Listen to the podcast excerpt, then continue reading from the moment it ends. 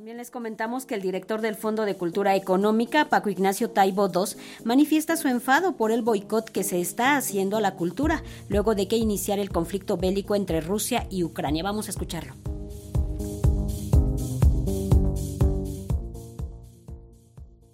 A partir de la invasión rusa a Ucrania, el mundo occidental ha intentado cerrar la pinza del boicot sobre esa potencia, y no solo lo ha hecho con medidas políticas, económicas y de comercio, sino que ahora también lo hace en el ámbito cultural y artístico, cancelando presentaciones y contratos de artistas rusos. Por ejemplo, la anulación que hiciera la ópera de Polonia de la producción operística Boris Godunov de Modesto Mussorgsky, o la suspensión de la ejecución de varias composiciones de Tchaikovsky por parte de la Filarmónica de Zagreb. Las reacciones han sido múltiples en todo el orbe, pero en México el director del Fondo de Cultura Económica, Paco Ignacio Taibo II, expresó que estos actos no son un boicot contra Rusia, sino contra la cultura y la circulación de los libros, por lo que rechazó el hecho de que incluso la Feria Internacional del Libro de Guadalajara también haya decidido eliminar la participación de editoriales rusas en su próxima edición. Estoy muy enfadado, pero muy enfadado porque ahora aparece una nueva forma de censura.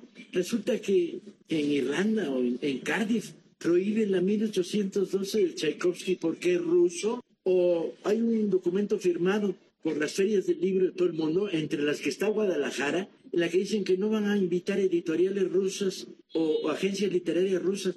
Bueno, están locos. Esto no es contra un boicot contra la Rusia. No, esto es un boicot a la cultura. Se han vuelto locos. A través de un corto video grabado a las puertas del Centro Cultural Bella Época y difundido a través de la red social TikTok, el autor de la saga policíaca del detective Velasco Aran Shane y de Pancho Villa, una biografía narrativa, se sumó así a las voces en desacuerdo por este boicot cultural en contra de los creadores rusos.